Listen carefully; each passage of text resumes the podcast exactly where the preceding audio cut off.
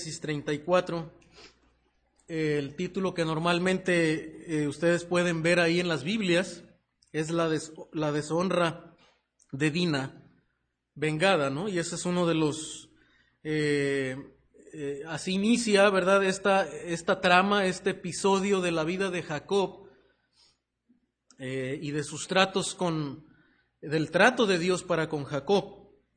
Así comienza esta, esta historia, ¿verdad? Una historia, eh, pues lo vemos ahí complicada, ¿verdad? Un episodio que, que vemos ahí en la, en la, escritura que probablemente desate preguntas en nosotros eh, y cómo, cómo familia, una familia donde Jacob está caminando con Dios, puede pasar esta circunstancia tan, pues tan sufriente, ¿no? Tan, tan complicada, tan adversa.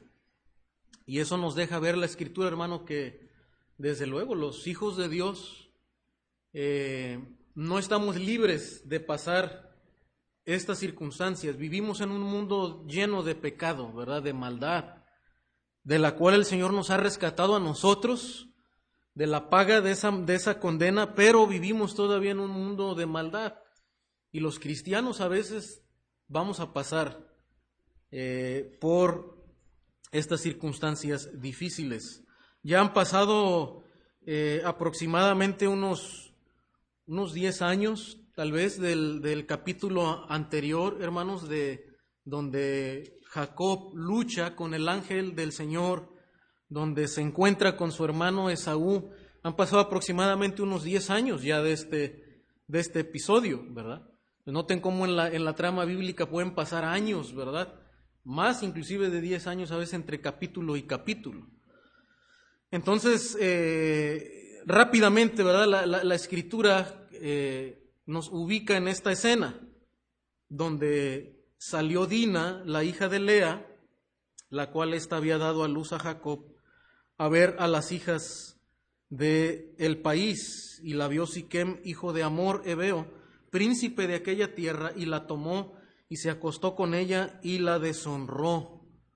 En dos versículos resume la, escritura. La circunstancia que ahora Jacob, a la que Jacob se va a enfrentar y su familia.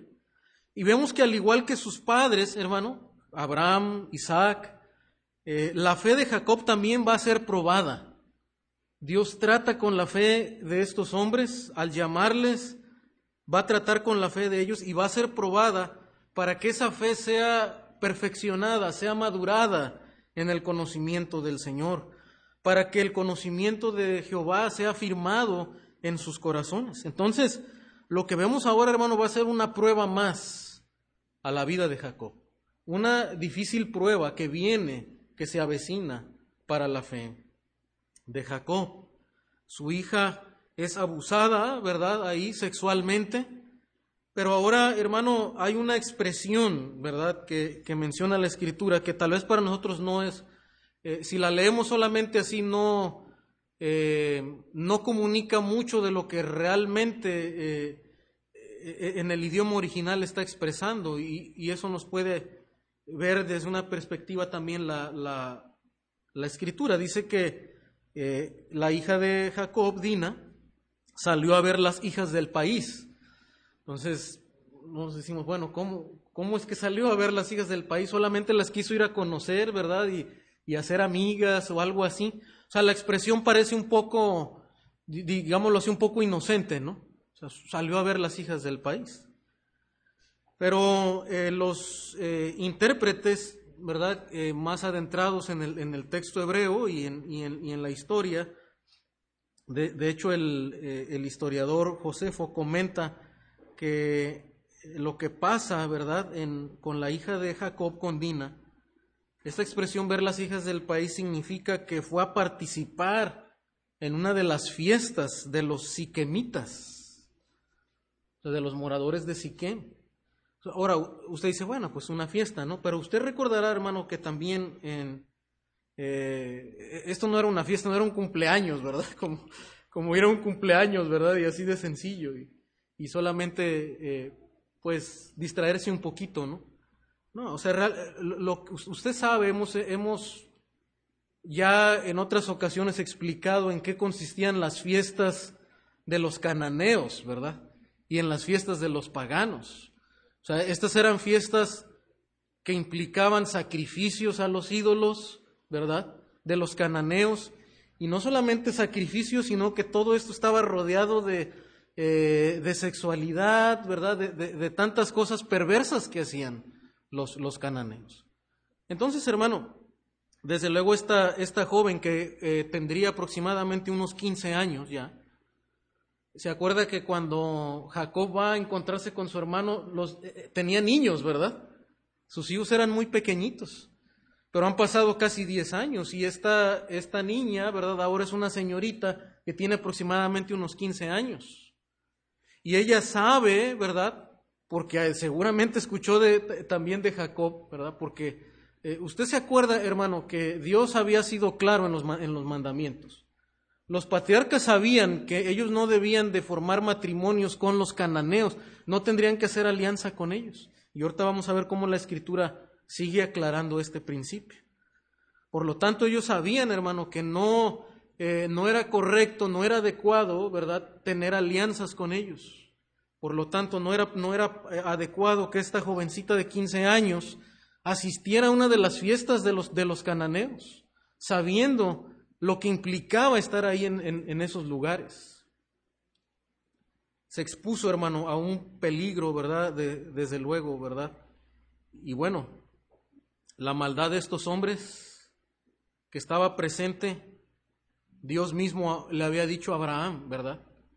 Que él iba a juzgar la, maldad de, de, los cananeos. Dijo, eh, Dios ya había profetizado que ellos un día iban a estar en Egipto y después iban a regresar hasta que llegara a su colmo la maldad de los cananeos. O sea, Dios sabía, Dios tenía presente la, maldad de, estos hombres y Dios tarde o temprano la iba a juzgar. Pero esta joven, ¿verdad? En su, ah, en su inmadurez y, seguramente también en, su desobediencia, ¿verdad? Va a un lugar, va a una fiesta donde no, no tendría que estar, ¿verdad? Por obediencia a, la, a los mandamientos de parte de Dios. Ahora, esto también nos deja ver de alguna manera, hermano, la, todavía la, la inmadurez de Jacob. Creo que, creo que eh, y, lo vamos a ver en el pasaje, porque Jacob, que es un patriarca de Dios, que ya está buscando de Dios, que se ha acercado al, al Señor, que se ha convertido al Señor seguramente en esa lucha con el ángel, ¿verdad? Aquí Jacob, ¿verdad? Ya no es aquel que, que usa de la astucia, de las artimañas, sino que demuestra en aquella lucha con el ángel que él desea la bendición del Señor. Pero Jacob todavía, ¿verdad? No es el patriarca que debe ser. No es el patriarca que, que, está cuidando de su familia, que los está enseñando en el, en el temor a Dios, ¿verdad? Que les insiste y que aún les puede estorbar, ¿verdad? Para que la maldad de ellos no crezca, para que su corazón no se incline a la maldad de los demás pueblos. Y todas estas circunstancias, hermano, contribuyen de alguna manera, ¿verdad? También para que sea víctima de la, de la maldad de estos hombres. Y entonces Dina es abusada sexualmente por aquel príncipe, hijo de, eh, de amor, ¿verdad?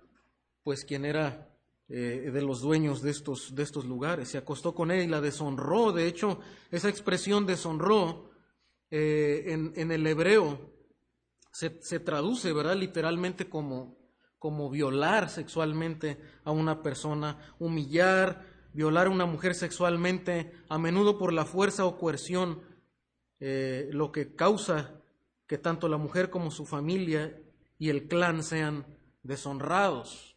esta expresión se, se, usa así en varias partes de la escritura, como en Deuteronomio 21, 14, 22, 24, en Jueces 19, 24, en Segundo de Samuel 13, 12, en Lamentaciones 5, 11 y en Ezequiel 22, 10. Entonces, lo que vemos, hermano, esa, esa deshonra no solamente consiste, como expresan ellos, ¿verdad? También más adelante, en que se juntara con alguien que no era de la familia de Jacob, sino que también había algo más allá, la, tomaron por la fuerza, es la expresión que usa la, la palabra. Versículo 3 dice, pero su alma se apegó a Dina, la hija de Lea, y se enamoró de la joven y habló al corazón de ella. Y habló Siquem a, Amor su padre, diciendo, tómame por mujer a esta joven. Eh, y bueno, eh, nosotros podríamos tal vez entender esto, ¿verdad? Porque al estar en una, en una fiesta donde hay perversión, donde hay alcohol, donde la gente está turbada, ¿verdad? Desde luego también afectados por eso, pues llegaron a cometer este pecado. Aún así dice la, eh, que este joven pues al, ver una joven hermosa, ¿verdad? Pues también se, se apegó y se enamoró eh, de ella. Y habló Siquem amor su padre, diciendo, tómame por mujer a esta joven. Pero oyó Jacob que Siquem había amancillado a Dina su hija, y estando sus hijos con su ganado en el campo, cayó Jacob hasta que ellos viniesen. Se dirigió Amor, padre de Siquem, a Jacob para hablar con él, y los hijos de Jacob vinieron del campo. ¿Cuándo? Lo supieron, ¿verdad? Fue dicho el asunto ah, por Jacob. Dice, y se entristecieron los varones y se enojaron mucho porque hizo vileza en Israel, acostándose con la hija de Jacob, lo que no se debía haber hecho. Entonces vemos aquí la prueba de Jacob, hermano, enfrentando ahora una circunstancia muy, muy complicada, ¿verdad? Han, abusado sexualmente de, su hija. Y, él, ¿verdad? Está, está meditando, él está pensativo, seguramente triste también, ¿verdad? Dolido por lo que le acaban de hacer a su hija, como también sus hijos lo están. Pero viene una, viene una, viene una prueba más añadida a esto, porque ante esta circunstancia, Amor, ¿verdad? Y, y, y, y Siquem vienen a Jacob para intentar hacer una alianza. Versículo 8 dice, Amor habló con ellos diciendo, el alma de mi hijo Siquem se ha pegado a vuestra hija, os ruego que se la deis por mujer. Este hombre viene en paz, ¿verdad? Él sabe lo, que, lo que su hijo ha hecho de una manera incorrecta, pero viene buscando la paz para con Jacob. Y le dice, emparentad con nosotros, dad nuestras hijas y tomad vosotros las nuestras, y habitad con nosotros, porque la tierra estará delante de vosotros, morad y negociad en ella y tomad en ella posesión. ¿verdad? Ahí está la tentación. Porque desde luego la promesa de Dios es que ellos habitaran la tierra, que la tierra fuera de ellos. Pero Dios había sido muy claro, ¿verdad? En el modo en el que iban a habitar la tierra. Y no iba a ser a través de hacer alianzas con los cananeos. De hecho, Dios iba a juzgar la maldad de los cananeos, Dios iba a expulsar a los cananeos, pero no a través de las alianzas. Entonces viene una, una doble tentación para Jacob. ¿Qué va a hacer Jacob? Ante, lo, ante el pecado que han cometido contra su hija, ¿qué va a hacer? Ahora estos hombres vienen en paz y, esto nos habla, hermano, de, muchas veces la sutileza, ¿verdad?, de, del pecado también porque esas tentaciones, ¿verdad? Como ya hemos mencionado en otras ocasiones, eh, eh, y la, escritura nos habla de no, no emparentar con los incrédulos, con aquellos que, que, no se han convertido al Señor, que no conocen, no tienen una relación con el Señor, no emparentar con ellos. Debemos anhelar la conversión de ellos, debemos buscar la conversión de ellos y orar por ellos, por nuestros amigos, por vecinos, por, eh, por familiares, pero el Señor ha sido claro, ¿verdad? En no en unir a nuestros hijos en pareja con aquellos que no le conocen. Y es muy sutil porque este hombre viene en paz, ¿verdad? Y como dijimos, así de sutil es el pecado, porque muchas veces esas relaciones, ¿verdad? Con, con, con jóvenes, con señoritas, ¿verdad? Pues desde luego, ¿verdad? No, tal vez no es un joven rebelde, no es un joven que eh, anda de vago allá en, en la calle, ¿verdad? Que tiene vicios, ¿no? Probablemente es un joven muy moral, muy educado, muy respetado, de muy buena familia, una señorita, ¿verdad? Respetable. Pero aún así, ¿verdad? Necesita conocer de Dios, necesita convertirse al Señor. Nosotros sabemos que nuestra moralidad o nuestra educación delante de Dios no son nada. Lo que necesitamos es un nuevo nacimiento. Hermano, y Jacob está en una, en una tentación, en hacer alianza con estos hombres. Dice, habitad con nosotros, la tierra está delante de vosotros, dice el versículo 10, morad y negociad en ella, ¿verdad? ¿Qué, qué, qué tentador? Vamos a hacer negocios, vamos a, vamos a crecer, ¿verdad? Financieramente. Y tomad en ella posesión. Siquem también dijo al padre de Dina y a los hermanos de ella, halle yo gracia en vuestros ojos y daré lo, lo que me dijeres. Mira, aún dicen, eh, vamos a aumentar la dote. ¿Se acuerdan que cuando se tomaba una, eh, a una esposa, ¿verdad? Se le daba una, dote, unos bienes eh, materiales. Dice, vamos, vamos, voy a aumentar aún a estos bienes. Dice el proverbio, ¿verdad? Que los celos son el furor del hombre y aunque quiera aumentar bienes, ¿verdad? No va a poder apagar esos celos ante la infidelidad, la, deshonra, ¿verdad? No importa cuánto tú quieras dar. El pecado ahí está presente y el furor de la persona está presente.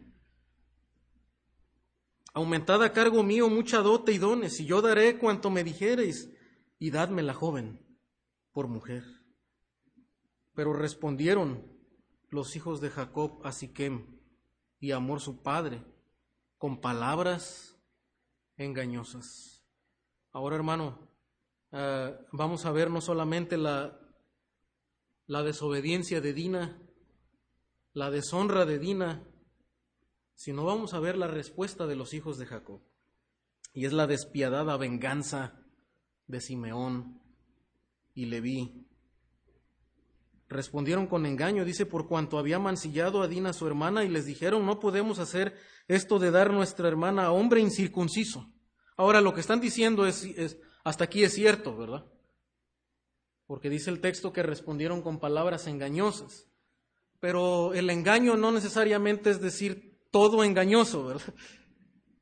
E-, el engaño consiste en la astucia, ¿verdad? También en decir parte verdad y, aunque sea un poquito de mentira, pero no deja de ser un engaño. Y es lo que están haciendo los hijos de Jacob.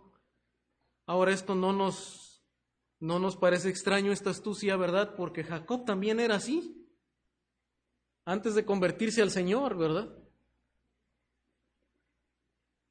Dice, ah, les dijeron, no podemos eh, esto de dar a nuestro hermano hombre incircunciso porque entre nosotros es abominación. Mas con esta condición os complaceremos, si habéis de ser como nosotros, que se circuncide entre vosotros todo varón. Ahora esto, ahí está la mentira, porque Dios no les había dado esa instrucción. Dios no les había dado esa instrucción.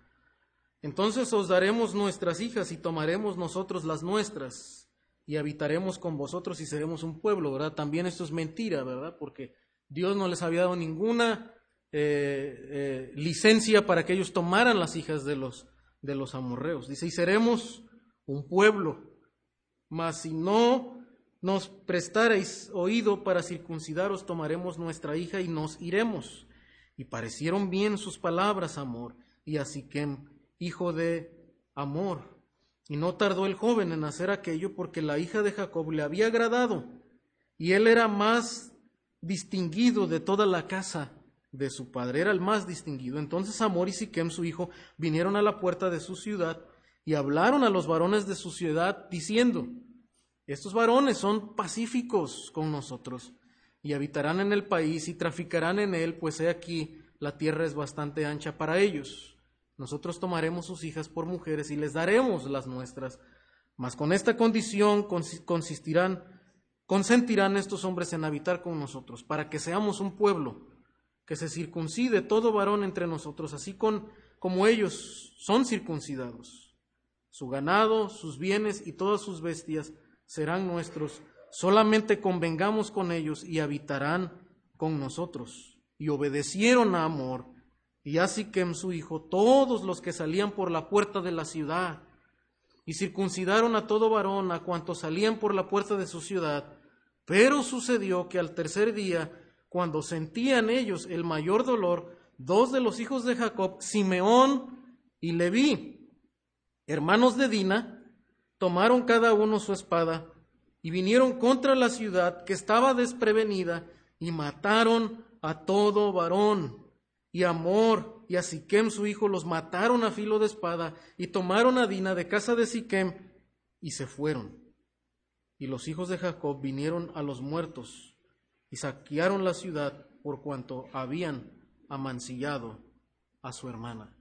Ahora, hermano, nosotros eh, entendemos, ¿verdad?, que desde luego lo que, Amor, ¿verdad?, y Siquem habían hecho no era lo, lo correcto. Ellos actuaron con maldad, abusaron de la hija de Jacob, la tenían ya ahí, ¿verdad? Como, como, parte, de, como parte de ellos y van a, van a hablar con Jacob, pues de una manera pacífica para poder quedarse con, con la hija de Jacob. Pero desde luego, hermanos, nosotros nos podemos preguntar, ¿era, ¿era legítima la tristeza y el enojo que experimentaron los hijos de Jacob cuando, cuando Jacob les cuenta el asunto? Hasta ahí, desde luego, ¿verdad? el, pecado, que, cometan un pecado contra nosotros y de tal magnitud, hermano, debería causarnos mucha tristeza. Y desde luego, ¿verdad? También era triste lo que había hecho Dina, porque había sucumbido a la tentación de ir a una fiesta de un pueblo ah, pagano. Ellos sintieron tristeza, sintieron enojo, y hasta ahí todavía, hermano, ¿verdad? El, enojo por causa del pecado, desde luego, es, es legítimo. Nos, nos debe eh, causar una tristeza, cierto enojo en nuestro propio pecado, ¿verdad? Y aun cuando pecan contra nosotros. Pero cuando el enojo, hermano, va más allá y se expresa de maneras inapropiadas, el enojo, desde luego, es un pecado grave delante de Dios. Es un pecado severo que trae muchas consecuencias. Y debemos tener cuidado de eso, ¿verdad? Y, esta historia nos advierte precisamente de tener cuidado con la ira. Dice ah, la escritura, ¿verdad? Y podemos ver cómo ellos actuaron, hermano, ya de, una manera adecuada desde el momento que ellos empezaron a usar de la astucia. Y así como su padre Jacob, ¿verdad? Cuando era asediado por, por, otros, cuando estaba en circunstancias difíciles y actuaba con astucia, desde luego actuaba mal. Y podemos ver en la escritura que Dios condena eso, hermano, porque mismo Jacob después es víctima de las propias trampas de su suegro. Dios de ninguna manera prueba la, la astucia humana, el engaño, ¿verdad? Dios quiere que aprendamos a esperar en Él. Y es lo que tenían que aprender también los hijos de Jacob, esperar en el Señor. No actuar con engaño, no, no actuar ah, ahora con venganza, ¿verdad? Con una ira despiadada, desmedida en contra de estos hombres. Responden con palabras engañosas y actúan con venganza. De hecho, mismo Jacob, ¿verdad? Lamenta el pecado de sus hijos. Más adelante en Génesis 49, eh, en, la, en la oración, en la bendición de Jacob, noten lo que dice Jacob en Génesis 49, 5, se los voy a leer o si quiere buscarlo y marcarlo, ¿verdad? Dice, Simeón y Leví son hermanos, armas de iniquidad sus armas. En su consejo no entre mi alma, ¿verdad? O sea, Jacob desde luego no estaba de acuerdo con lo, con lo que ellos habían hecho, con lo que sus hijos habían hecho. Armas de iniquidad sus armas, hombres vengativos, ¿verdad? Que actuaron con una ira desmedida en contra de estos hombres. Probablemente lo, más correcto, ¿verdad? Si pensáramos que hubieran hecho es explicarles quiénes eran ellos. Porque desde luego la, mente de Dios y el propósito de Dios, usted recuerda hermano, que, es que, que siempre fue que Abraham y su familia fueran de bendición a las demás naciones. ¿verdad? Dios quería que su nombre fuera conocido en otras naciones, pero no de esta manera. No a través de la, de la venganza del ser humano y de la manipulación humana. Ellos tendrían que, que, desde luego, sí contarles por qué ellos estaban circuncidados y que ellos eran un pueblo que Dios había escogido, ¿verdad? Una familia que Dios había escogido. Y hablarles del Dios de Jacob, pero no actuar con engaño, con manipulación para vengarse de ellos. ni mi espíritu se junta en su compañía, dice Jacob en su ah, oración, porque en su furor mataron hombres y en su temeridad desjarretaron toros. O sea, Jacob está describiendo, ¿verdad?, cómo eran sus hijos, Simeón y Leví. Maldito su furor, que fue fiero, y su ira, que fue dura, y los apartaré en Jacob y los esparciré en Israel. Bueno, la oración de Jacob lamenta, ¿verdad?, la ira de estos hombres. Qué, qué, cuidadosos, hermanos, debemos de ser con la ira. No, no me voy a detener a hablar mucho tiempo sobre, sobre, el, sobre el pecado de la ira, pero debemos de tener cuidado. Como hijos de Dios, renacidos de Dios, ¿verdad? Debemos de tener cuidado en no darle lugar a la, a la ira, ¿verdad? Desmedida. Eh, desde luego hay una manera justa de, de enojarnos, pero pocas veces nos enojamos por, por cosas justas, ¿verdad? Por el nombre de Dios y, y, porque el, el, nombre de Dios se ha tratado injustamente. O por otras cosas, por alguien que está deteniendo la obra de Dios. Normalmente nos airamos más por cosas muy egoístas, más por uh, que nos detienen, ¿verdad?, en querer hacer las cosas que nosotros queremos y alcanzar lo que nosotros queremos, como dice Santiago, ¿verdad? Las pasiones que combaten en nosotros, ¿verdad? Y combatís y lucháis y, y, no tenéis lo que deseáis, ¿verdad? Más, más que nada por eso vienen los conflictos y, y el enojo en nosotros. De hecho, Santiago mismo en 1.20 dice, porque la ira del hombre no obra la justicia de Dios. Hermano, Dios no necesitaba que Simeón y Leví tomaran venganza de Dina. Dios lo iba a hacer tarde o temprano. Él sabía cuándo. Y, él le dice a Abraham, ¿verdad? Hasta que la maldad del amorreo llegue a su colmo. Dios sabía cuándo iba a traer juicio contra ellos. Y aún si, si también sería a través de Israel, ¿verdad? Pero sería por la orden de Dios, no por el enojo carnal de ellos. En Romanos 2, 12, 17, ¿verdad? También nos dice la Escritura, no paguéis a nadie mal por mal. Procurad lo bueno delante de todos los hombres. Si es posible, en cuanto dependa de vosotros, estad en paz con todos los hombres. No os venguéis vosotros mismos. Amados míos, si no dejad lugar a la ira de Dios, porque escrito está, mí es la venganza, yo pagaré, dice el Señor, ¿verdad? Hermano, tengamos cuidado con la ira, pero tengamos cuidado también con la venganza. Y a veces tal vez usted dirá, bueno, yo nunca tomaría una espada como Simeón y Leví, ¿verdad? Para ir a atacar a alguien. O tal vez no iría con una pistola, ¿verdad? Para ir a amenazar a alguien. Pero lo cierto, hermanos, es que tenemos nuestras maneras sagaces también de vengarnos de las otras personas, ¿verdad? Con palabras, con actitudes, con, eh, con desplantes, con, con otro tipo de cosas.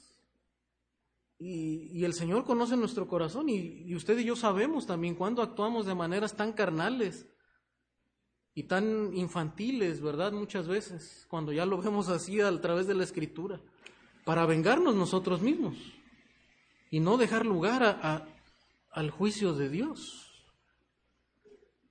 Pero pongamos cuidado, hermano, porque este tipo de pecados nos llevan a cometer locuras como las que hicieron Simeón y Leví. Mucha gente, hermano, que llegaron a empuñar una, una pistola o una navaja contra alguien, no, eh, no pensaron en hacerlo algún día, pero dejaron lugar a la ira, dejaron lugar al resentimiento, hasta que su ira, verdad, descontrolada los llevó a cometer locuras. Y el proverbio también nos, nos habla de eso. Tengamos cuidado con la ira y con querer tomar juicio en nuestra propia mano. saquearon la ciudad también, ¿verdad? Eh, dice la escritura en, capítulo 34, se convirtieron en, ah, en, ladrones en ese momento, ¿verdad? Cuando Dios no les había dado toda esa instrucción. 34, 27 al 30. Y los hijos de Jacob vinieron, dice, a los muertos y saquearon la ciudad por cuanto había amancillado a su hermana. Tomaron sus ovejas y vacas, sus asnos y lo que había en la ciudad y en el campo y todos sus bienes llevaron cautivos a todos sus niños y sus mujeres y robaron todo lo que había en casa, ¿verdad? La escritura claramente describe de, como robo lo que, lo que los hijos de Jacob hicieron. Entonces dijo Jacob a Simeón a Leví, me habéis turbado con hacerme abominable a los moradores de esta tierra. Y ahora está Jacob, hermano, en una prueba muy difícil, ¿verdad? No solamente han abusado sexualmente de su hija, lo que debió haber causado una gran tristeza, ¿verdad? Probablemente hasta está pensando, lamentándose también en qué momento, ¿verdad? Su hija hizo esto, que tal vez le faltó mano más firme, le faltó insistir más en el, en el temor a Dios, ¿verdad? Y en las instrucciones que Dios les había dado claramente a la familia de Jacob. Pero ahora, hermano, todavía, ¿verdad? Sumado a esto, sus hijos se han convertido en asesinos, vengadores, ¿verdad? ladrones, y han provocado ahora que sea eh, hostil a los moradores de, este lugar. Se ha hecho abominable a los moradores de este lugar. Y ahora, hermano, nuevamente, el temor, la angustia invaden el corazón de Jacob. Después de diez años, ¿verdad? ¿Se acuerda de, de estar ahí pensando en cómo va a enfrentar a, Esaú, con mucho temor. Y después de haber luchado con el ángel, ¿verdad? Y buscar la bendición de Dios para poder enfrentarse a su hermano Esaú, se encuentra en la misma circunstancia. Pero ahora no solamente contra, contra un hombre y, un ejército, ahora contra los, todos los moradores de este lugar.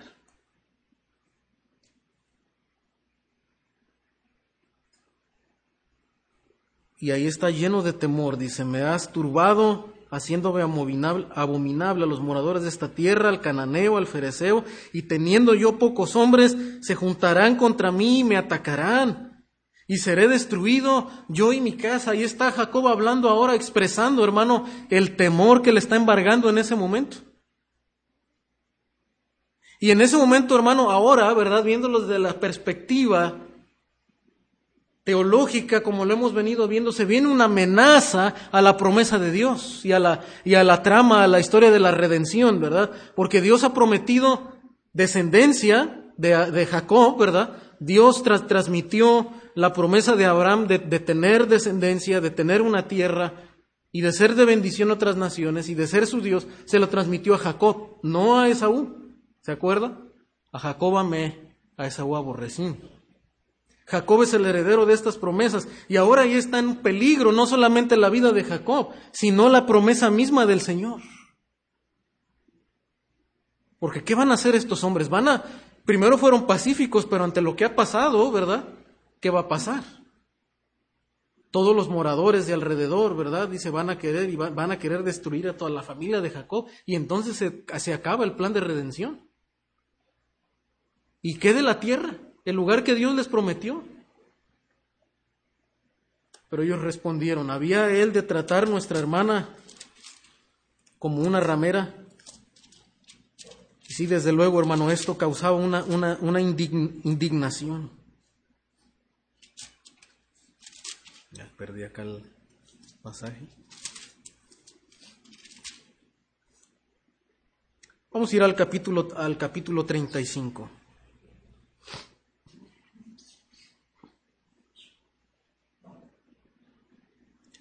Bueno, y después de ver la prueba de Jacob en la que se encuentra, vamos a ver la purificación de Jacob. Porque como habíamos dicho, Dios tenía un plan. Dios, Dios tiene un plan presente. Su plan de redención no va a fracasar, pero sus tratos con aquellos que ha llamado tampoco van a fracasar. Y si Dios eligió a Jacob en su, en su misericordia, y en su gracia, Dios va a purificar también a Jacob. Dios lo va a transformar, lo va a madurar. Y es lo que vamos a ver en este capítulo, en este, en este episodio. Hermano, Dios, sigue, Dios seguía teniendo el control.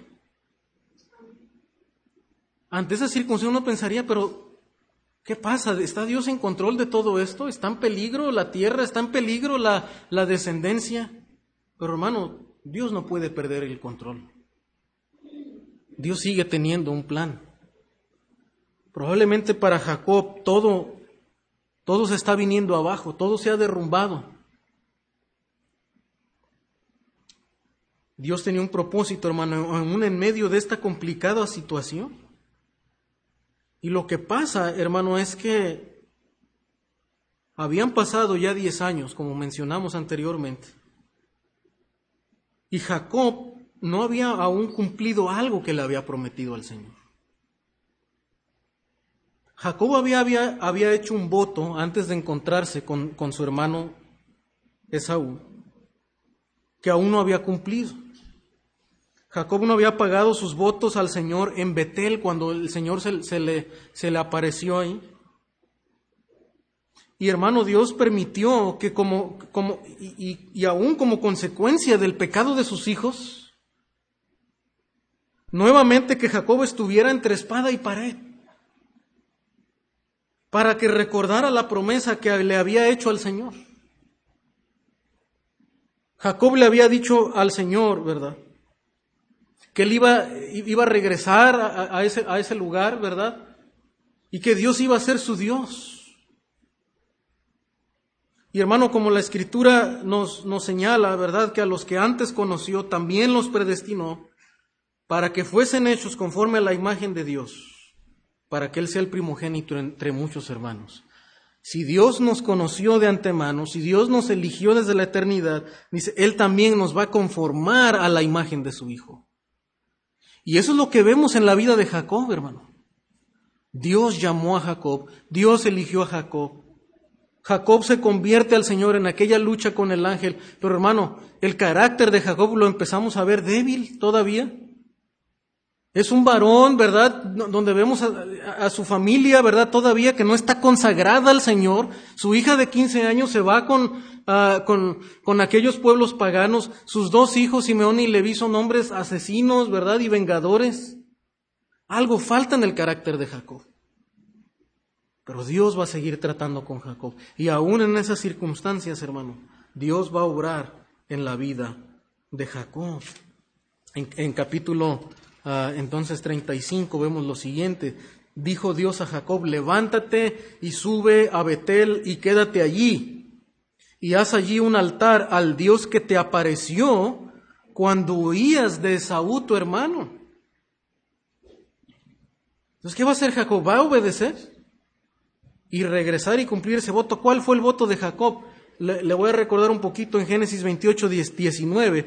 Dice así, y llamó el nombre de aquel lugar Betel aunque Luz era el nombre de la ciudad primero. E hizo Jacob voto diciendo, si fuere Dios conmigo y me guardare en este viaje que voy, y me diere pan para comer y vestido para vestir, y si volviere en paz a casa de mi padre, Jehová será mi Dios. Y esta piedra que he puesto por señal será casa de Dios, y de todo lo que me dieres, el diezmo apartaré para ti. Señor le hace una promesa. Eh, Jacob le hace una promesa al Señor, ¿verdad? Señor, si yo vuelvo en paz aquí, tú vas a ser mi Dios. Le está diciendo, Señor, tú vas a ser mi único Dios, digno de toda adoración, ¿verdad?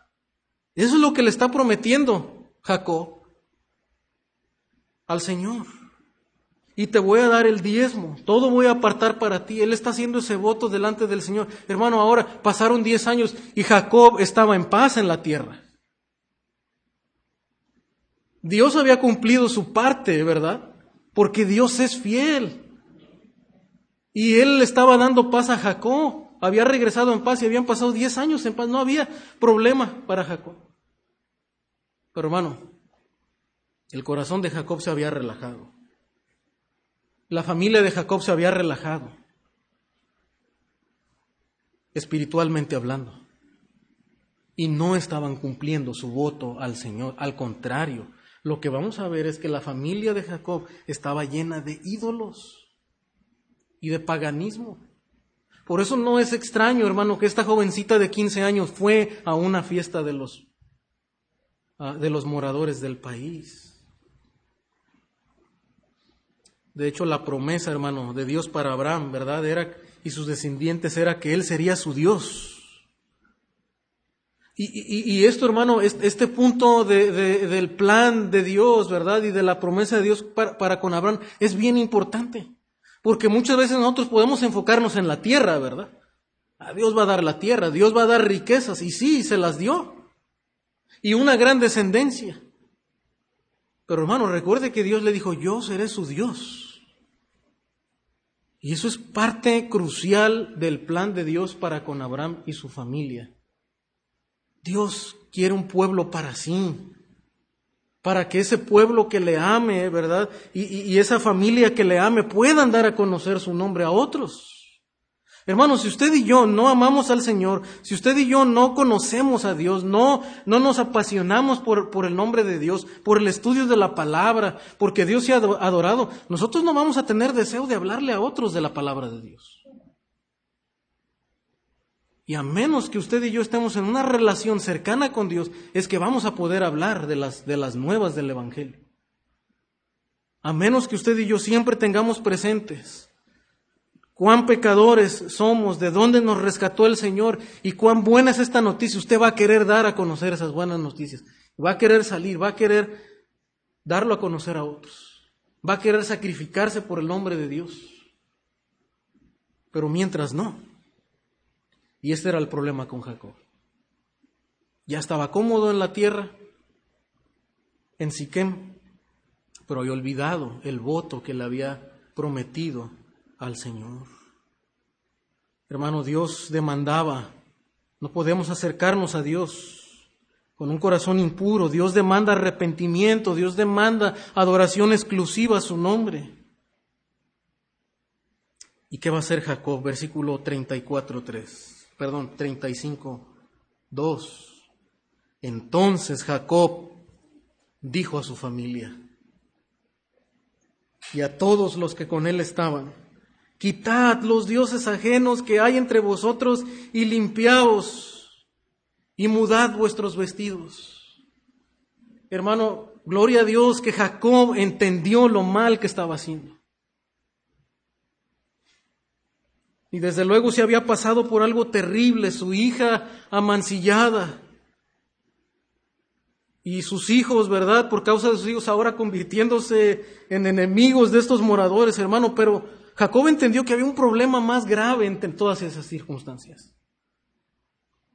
Y el problema más grave era su idolatría y lo que había permitido en su familia. Y en su la tribu, ¿verdad?, que con él andaba, la, gente que con él estaba, sus siervos. Hermano, ahora Jacob cobra valor, ¿verdad? Cobra valor, hermano, porque para, para, decirle a nuestras familias, para hablarle a la gente que tienes alrededor, ¿verdad? A los vecinos, a los que trabajan contigo, y en el caso de Jacob, ¿verdad? Los que estaban ahí con él y decirles, quiten los dioses ajenos, hermano, se requiere valor. Y aquí es donde vemos, hermano, eh, las dos cosas, ¿verdad? Tanto la soberanía de Dios, pero también nuestra responsabilidad como individuos. Porque Dios había elegido a Jacob como el heredero de las promesas de Dios. Pero hermano, no quiere decir que Jacob no tenía que responder en obediencia a Dios. Ahora Dios estaba permitiendo todas esas circunstancias adversas en la vida de Jacob, poniéndolo entre espada y pared para que Jacob respondiera y se diera cuenta. Pero hermano, gracias a Dios Jacob responde. Y se llena de valor, se llena de coraje, ¿verdad? No carnal como el de sus hijos Simeón y Leví, ¿verdad? Sino el coraje, hermano, para arreglar lo más importante y era el corazón de su familia. Quiten los dioses ajenos que hay entre vosotros, ¿verdad? Hermano, porque toda la escritura, ¿verdad? Habla una y otra vez de este pecado de la idolatría, es tan severo, debemos poner cuidado ahí. Y, en esta mañana, ¿verdad? Yo, yo pude haberme centrado, ¿verdad? De una manera moralista y decir, hermanos, no, no dejen que sus hijos vayan a las fiestas. No los dejen que anden ahí en la 20, ¿verdad? En, los antros en la noche. eh, vistan a sus hijas de tal manera, no las dejen que se visten de, tal o cual cosa, y desde luego, ¿verdad? Todas estas cosas sí hay que poner atención, mientras más protección, mientras más modestia haya, ¿verdad? Menos vamos a dar lugar al, al diablo, pero, pero eso no es todo, hermano. Y la Biblia nos lo deja ver. Porque el problema más grave, ¿verdad? Era el corazón idólatra de la familia de Jacob. Ese era el problema más grave. Y, siempre, hermano, que nosotros queremos tratar nuestro pecado, ¿verdad? O ayudar a otros a tratar con el pecado delante de Dios, ¿verdad? Hay que comenzar ahí. No solamente centrarnos en lo externo, ¿verdad? No vayas a las fiestas, no, no, te, no vayas al cine, no comas esto, no comas el otro, ¿verdad? Ese no es el problema más grave. Esos son resultados de lo que hay en el corazón. Y no estamos diciendo que, que, que esté bien a ir, ¿verdad?, a ciertos lugares, no. Pero son resultados del pecado que hay en nuestro corazón, de la idolatría que hay en el corazón. Y es lo que vemos en la familia de ellos. Se habían llenado de ídolos. Y en Deuteronomio 7.2, Dios, ¿verdad? Nuevamente reitera a, la, a esta nueva generación de, de israelitas que van a entrar ya para poseer la tierra de los cananeos. Y van a tener que luchar por conquistar la tierra. Pero les advierte de algo otra vez. Jehová tu Dios, cuando Jehová tu Dios las haya entregado delante de ti, las hayas derrotado, las destruirás del todo, no harás con ellas alianza, ni tendrás de ellas misericordia, y no emparentarás con ellas.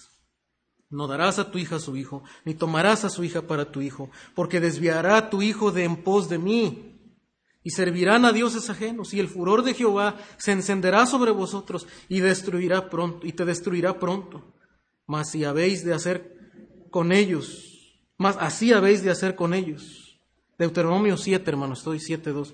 Sus altares destruiréis y quebraréis sus estatuas y destruiréis sus imágenes de acera y quemaréis sus esculturas en el fuego, ¿verdad? Y seguramente, hermano, cuando la segunda generación estaban escuchando la historia de Jacob, ¿verdad? Les debiera de animar a hacer lo que su patriarca, ¿verdad? tuvo que hacer con su familia cuando estuvieron en esa misma circunstancia. Quitad los dioses de entre vosotros, ¿verdad? Y levantémonos, dice, y subamos a Betel. Y haré allí altar a Dios, ¿verdad? No solamente quita los dioses, sino vamos a adorar a Dios. Porque hay que quitar los dioses. Hay que evaluar nuestro corazón decir, ¿dónde está mi corazón? ¿Qué es lo que yo más amo en esta vida? ¿Qué es lo que más estoy amando en esta vida por encima de Dios? La realidad, hermanos, es que todos nosotros vamos a estar luchando con algo. Va a haber algo. Pero probablemente en su corazón, hermano, es algo que usted no, no, no quiere ver y no quiere enfrentar. Ese es el mayor problema. Porque desde luego, como, como decía el pastor Miguel Núñez, el único que no luchó con la idolatría fue el Señor Jesús. Usted y yo vamos a tener que luchar todos los días con aquellas cosas que quieren tomar el altar de Dios en nuestro corazón. Pero debemos de luchar. El problema es cuando nosotros, como Jacob, ¿verdad? Diez años estamos relajados, permitiendo que los ídolos, ¿verdad?, entren a nuestro corazón y a nuestras familias. Ese es el problema. No querer enfrentarlos no querer, ¿verdad? Adorar a Dios, no buscar a Dios en nuestras familias, en nuestros corazones. Eso sí es grave, hermanos. Y en esta mañana yo quisiera animarle, ¿verdad? En el amor del Señor, que si usted se ha relajado en su vida espiritual, si usted como padre, ¿verdad? No ha tomado cartas en el asunto, no ha hablado al corazón de sus hijos, no, no debemos dejar, hermano, que cosas tan severas pasen como en la vida de Jacob. Estamos a tiempo, ¿verdad? Si tenemos hijos pequeños, si tenemos jóvenes, de hablarles, de, de advertirles, de, de animarlos a amar a Dios por sobre todas las cosas. Y Dios en su gracia, hermano, desde luego, ¿verdad? Que si ellos aman al Señor, si temen al Señor, no, van a tener mucho más cuidado de, de no tomar decisiones que deshonren el nombre de Dios. Pero tal vez si usted dice, hermano, pero ya mis hijos están grandes. No lo hice tal vez o eh, o probablemente ellos no han querido. Hermano, no, no, no nos cansemos de hablar, no nos, no nos cansemos de orar, no nos cansemos de insistir con, con amor, con misericordia, ¿verdad? No, desde luego con a, bibliazos, ¿verdad? Y, y duramente, porque mientras más grandes están es mucho más difícil, hay que buscar hablar al corazón. No va a lograr nada con, con vara, ¿verdad? Con aventarle la chancla y el zapato. Probablemente va, a hacer que se cierre más el corazón. Pero hay que orar y en el nombre de Dios, ¿verdad? Como, como aquella ocasión cuando Jacob luchó con el ángel en el nombre de Dios. Dame tu bendición, ¿verdad? Probablemente conseguiremos que el Señor obre, ¿verdad?, en, su misericordia. La idolatría, hermano. Desde luego, ¿verdad? La ira, como hablamos, es un pecado tan severo, pero la idolatría, ¿verdad? Es raíz de, los pecados de nuestro corazón. Primera de Juan 5:21, hijitos, dice el apóstol, ¿verdad? Guardaos de los ídolos. Amén. Eh, no, note cómo termina con esta exhortación, ¿verdad? Tan pastoral hijitos guardados de los ídolos. Esto debería ser nuestro corazón como padre, como, como abuelos, ¿verdad? Hijitos, nietos, guárdense de los ídolos. Amen a Dios por sobre todas las cosas.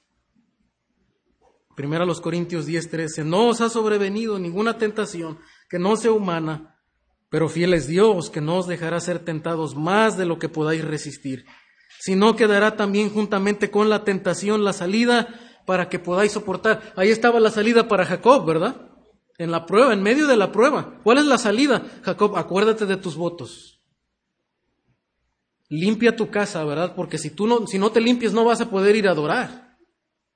No vas a poder ir a Betel a ofrecer sacrificio y pagar tus votos, tus diezmos. Límpiate primero.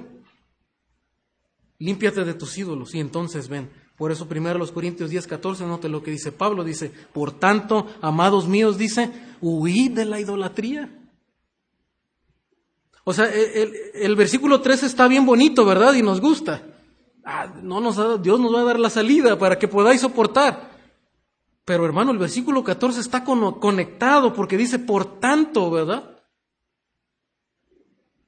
Amados míos, huid de la idolatría. Huid de la idolatría. Hermano, esa es la exhortación de Dios para nosotros. Tú y yo somos tentados, diarios, ahí está la tentación. Abrazar cosas, amarlas por encima de Dios. Y finalmente, hermanos, la bendición de Jacob. Cuando Jacob cobra valor para quitar la idolatría de su casa y disponerse a regresar a Betel y adorar al Señor, Dios obró. En el versículo 4 dice que todos dieron a Jacob los dioses ajenos. ¿Se acuerda que Raquel los había escondido la, la primera ocasión? Cuando su padre venía con ellos. Mis dioses, ¿verdad? Y es lo que hacemos muchas veces como Raquel. No me los quite, esto no, ¿verdad?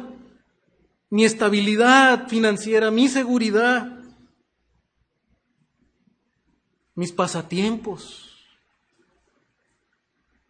mi nombre, ¿verdad? Mi orgullo, mi trabajo, mi posición. Pero dice que, hermano, eh, dieron a Jacob todos los dioses ajenos que había en poder de ellos y los arcillos que estaban en sus orejas.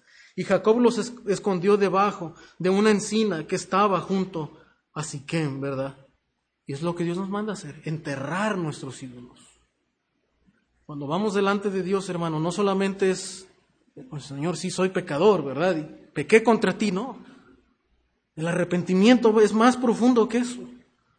Es decirle al Señor, perdóname porque, porque no te estoy adorando como tú eres digno. Porque tengo este ídolo en mi corazón. Yo lo quiero enterrar, yo lo quiero dejar atrás. Cambios radicales. Si tu ojo derecho te es ocasión de caer, sácalo.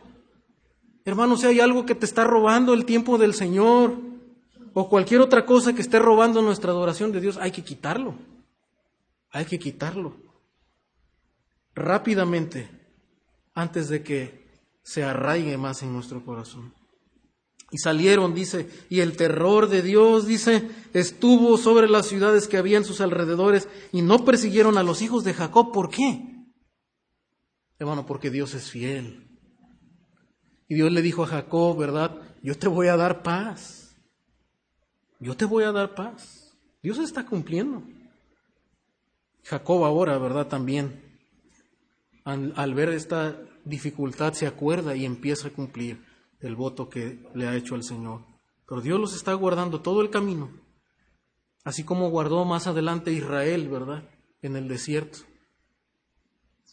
y pasando el mar rojo. Y llegó Jacob a Luz, que está, que está en tierra de Canaán. Esta es Betel, y todo el pueblo que con él estaba. Y edificó allí un altar y llamó el nombre, el lugar, El Betel, porque allí le había aparecido Dios cuando huía de su hermano.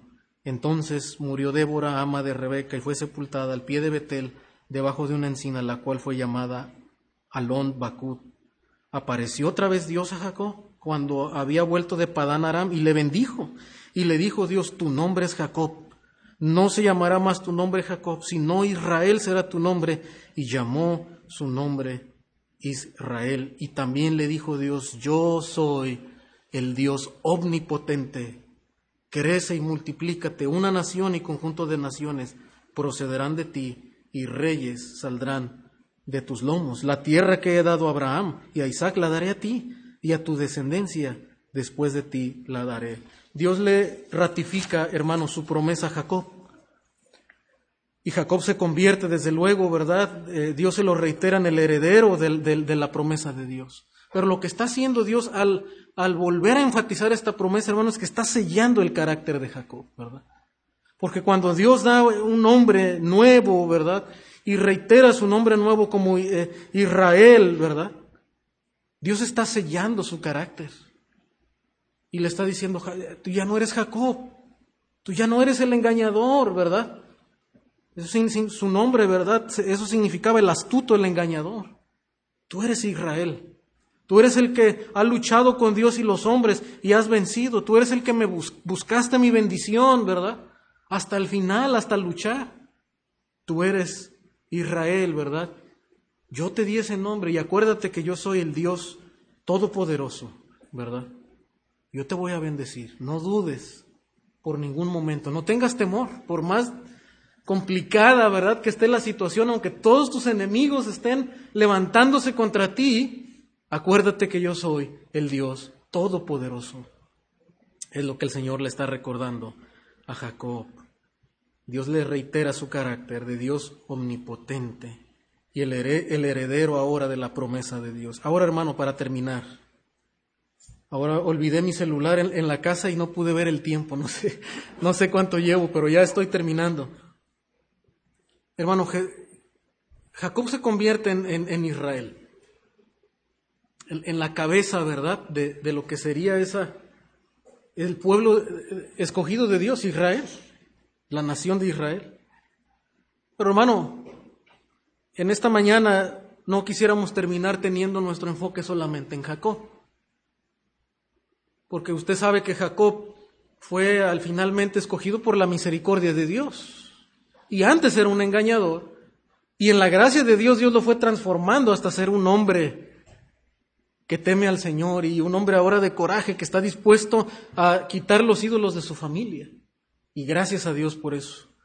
Pero hermano, nuestro enfoque no, no, no termina en Jacob. Hay uno mayor que Jacob. Y de hecho ese mayor que Jacob, precisamente en ese lugar en Siquem, después de varios siglos, un día se sentó, cansado del camino, con sed, junto a un pozo. ¿Se acuerda de esa historia en Juan capítulo 4? Y le ofreció agua. Tuvo compasión de una mujer, una mujer pecadora y le ofreció agua de vida y vida eterna. Él mismo era, es el agua de vida, ¿verdad? Que le ofreció a esa mujer. Y eso nos recuerda, hermano, que había uno más, que, más grande que Jacob en Siquem, que finalmente era Jesucristo, ¿verdad? El Hijo, el descendiente final de Jacob, quien traería salvación a todos los pueblos que no actuaría con venganza como los hijos de Jacob, destruyendo a, estos moradores, sino que vendría, hermano, para dar su propia vida y rescatar a los hombres del pecado. y de la oscuridad. Ese mayor que Jacob es Jesucristo. Es el verdadero Israel, es el cumplimiento de todas las promesas, de todas las de todos los pactos, es la circuncisión, ¿verdad? Es el hijo de David, es el hijo de Abraham, es el sacerdote, es el rey, es el profeta. Así lo vemos a, través de toda la escritura. Es el verdadero hijo de Dios, ¿verdad? La escritura dice, Israel, tú eres mi hijo. Pero la escritura, ¿verdad? En el Nuevo Testamento menciona a Jesucristo en quien Dios tiene complacencia. Este es mi hijo, el que pasó el desierto, el que venció la tentación. Este es mi hijo en quien yo me complazco. Es el verdadero Israel, que venció la muerte y venció el reino de Satanás, ante quien el Padre entregará todos sus enemigos. Ahora nosotros, a través de nuestra unión con Él, hermano, podemos heredar las promesas de los pactos y esperar las glorias futuras del reino de David. Pero hermano, no solamente es el verdadero Israel, él mismo es la presencia de Dios en la tierra. Cuando Jacob va a Betel, ¿verdad? Dice, Betel dice, ahora esto es casa de Dios. Ahora esto es casa de Dios. Pero hermano, Jesucristo es el verdadero templo de Dios. Mateo 22, 43 eh, dice, Él les dijo, pues como David en el, en el, Espíritu le llama Señor, diciendo, dijo el Señor a mi Señor, siéntate a mi diestra hasta que ponga tus enemigos por estrado de tus pies, pues si David le llama Señor, ¿cómo es hijo? Así que por cuanto los hijos participaron de carne y sangre, Él también participó de lo mismo para destruir por medio de la muerte al que tenía el imperio de la muerte. Es el que derrotó y, promete derrotar, ¿verdad? También en el día futuro todos sus enemigos. Por eso no hay lugar para la venganza para nosotros. Mí es la venganza, yo pagaré. Un día Dios cobrará venganza de sus enemigos. Y finalmente Él es la casa de Dios, hermano. Y aquel verbo fue hecho carne y habitó entre nosotros y vimos su gloria, gloria como del unigénito del Padre, lleno de gracia y de verdad. Hermano, lo, más sagrado no, no, es este edificio. Este lugar no es sagrado porque, ¿verdad? Ah, por alguna manera mística. Es un edificio. Cuando el pueblo de Dios se reúne aquí, Dios está presente, porque Él dijo que Él estaría con nosotros todos los días, hasta el fin del mundo. Y donde dos o tres están reunidos en mi nombre, ahí está Dios. Pero hermano, esto es cemento, ¿verdad? Es un edificio. Pero el verdadero templo de Dios es Jesucristo, ¿verdad? Y no lo digo yo, lo dice Juan 2.18, dice, y los judíos respondieron y le dijeron, ¿qué señal nos muestras ya que haces esto? Respondió Jesús y les dijo, destruid este, este templo y en tres días lo levantaré. Dijeron luego los judíos, en cuarenta y seis años fue edificado este templo, y tú en tres días lo levantarás. Mas él hablaba del templo de su cuerpo. Por tanto, cuando resucitó de entre los muertos, sus discípulos se acordaron que había dicho esto, y creyeron la escritura y la palabra que Jesús había dicho hermano,